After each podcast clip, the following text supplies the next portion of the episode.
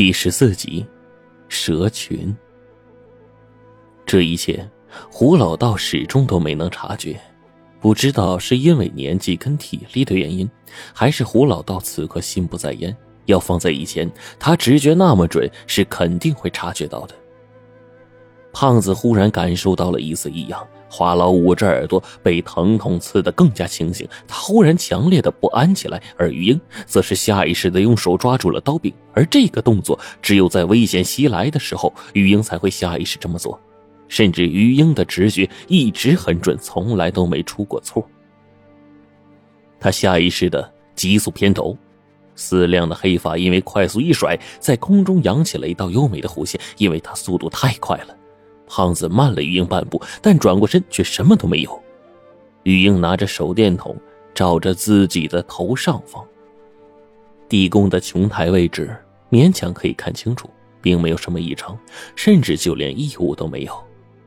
嗯，难道刚才把咱给吓疯了？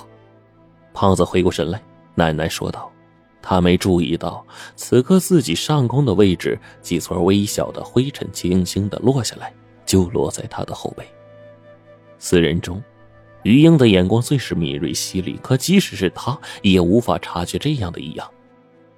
时间一点一点过去了，胡老道他们取出干粮，一边吃一边讨论着。期间，那种令人不安的感觉又出现过一次。于英递给华老一袋牛肉干，胖子曾倒出一些牛肉放在自己右侧的食品袋上。胖子那时候啊，正在吃着压缩饼干。那种莫名的气息一渗透进来，胡老道这次快速的转身打出了一道符，但依然是落空的。别说是动手了，啥都没有看到啊！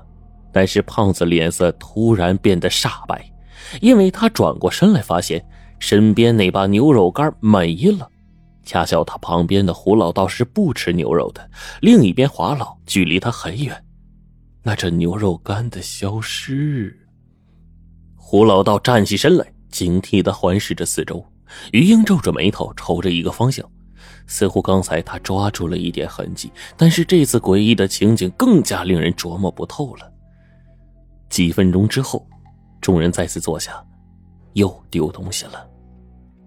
这次丢的是压缩饼干，丢饼干的人不是胖子，华老。而是一直以来感官最敏锐的于英，在众人抬头环视四周的时候，于英手中的饼干莫名的消失了。待众人再次回神，包装袋里只剩下食物的残渣。饼干丢失的神不知鬼不觉呀！不行，咱们赶紧出交警！于英喊道。几乎与此同时，第二道石门那边响起了阵阵的颤动声，声音虽然很细微，但在座的无不吃惊。这道石门重量不下于数十吨，能把它给撞得轻颤，这力量可想而知啊！胡老道心里升起了不祥的预感，石经又恢复行动了。现在。后有猛虎，前有恐怖。身处这个诡异的环境里，胡老道的心里再次泛起了一阵强烈的不安。丢失的东西，必然是被那暗中窥探的东西带走了，那就说明此刻在神道地宫里面必然隐藏着某种未知的生物。由此看来的话，危险似乎并没有退去。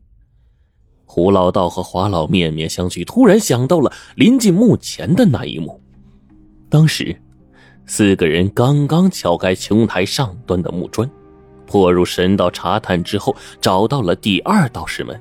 当时在神道即将走到尽头，遇到老李他们之前的那段时间里，忽然胡老道他们感受到了一股深深的危机感。当时雨英明显是察觉到了，胡老道则是和华老一起打出法器应对过，法器打出去的那种诡异感便突然消失。伴随着淡淡的腥臭味胡老道这次回过神来，才知道整个事情不对劲呐。原来早在最开始的那阵子里，自己就中了算计了。可那未知生物究竟是什么呢？难道是石素吗？亦或者说，墙壁的石头会活动？于英再次掏出一颗照明弹，将其燃放。这次光芒大盛，众人看了几眼远处，直接仰头看向了上端。顿时，琼台上原本遮挡的部分也变得不再神秘，全都呈现在了众人的面前。这次的光明的时间持续了一分钟，但这对大家来说已经够用了。着眼望去，四周上下全都是光秃秃的石壁，哪里有？等等！胖子突然大叫起来：“你们看那边！”其实此刻不用胖子说，所有人都看到了。隐约间，一群好像是蚯蚓一样的东西正在琼台上爬呀爬呀。那些东西正在他们头上端的石壁上。因为距离的关系，虽然看着小，但是大家都明白，那些东西放大了看，分明是一条条大小不一的蛇。于英的眼睛就跟定位仪器差不多，他估计的尤为清楚。那些蛇最小的、细的看不清楚，估计啊跟拇指差不多；最粗的，但是现在来看就有直径超过一寸的家伙。最要命的是，那些东西密密麻麻，不知道从何处爬来的，竟然越来越多，越来越密集。短短的时间，那个石壁上就已经是黑压压的一片。蛇群中发出的响动，令所有人的头皮一阵发麻。清晰的嘶鸣，代表着这些冷血的东西正在搜寻猎物。大量蛇群已经蔓延过来。胖子大叫道：“雄黄，雄黄！”胡老道摇头：“没带雄黄。”但要一想，硫磺的气味一样能让这些东西退避啊！胖子喊道。耳边那些嘶嘶的声音变得越来越像华老的手电光束照去，已经看到了远处那条落在地面上还在攀爬的蛇，三角的脑袋，两个锋利的毒牙，这些家伙全都是毒蛇，被咬上一口那就是要了人的命啊！玉英拆了不少弹药，在地上画出了一条线，准备等蛇群到来的时候直接点燃。眼看着已经准备好了，甚至于手里攥紧了唯一一颗压箱底的燃烧弹。蛇群越发的近了，五米，四米，三米，身后的劲风一动，胡老道猛然转身，华老的身体突然飞到了半空，胡老道双足用力一蹬，直接抓住华老的腿，把他往下来坠，但那。其上的一股庞大的拉力，直接把两个人不停的往上面去拉。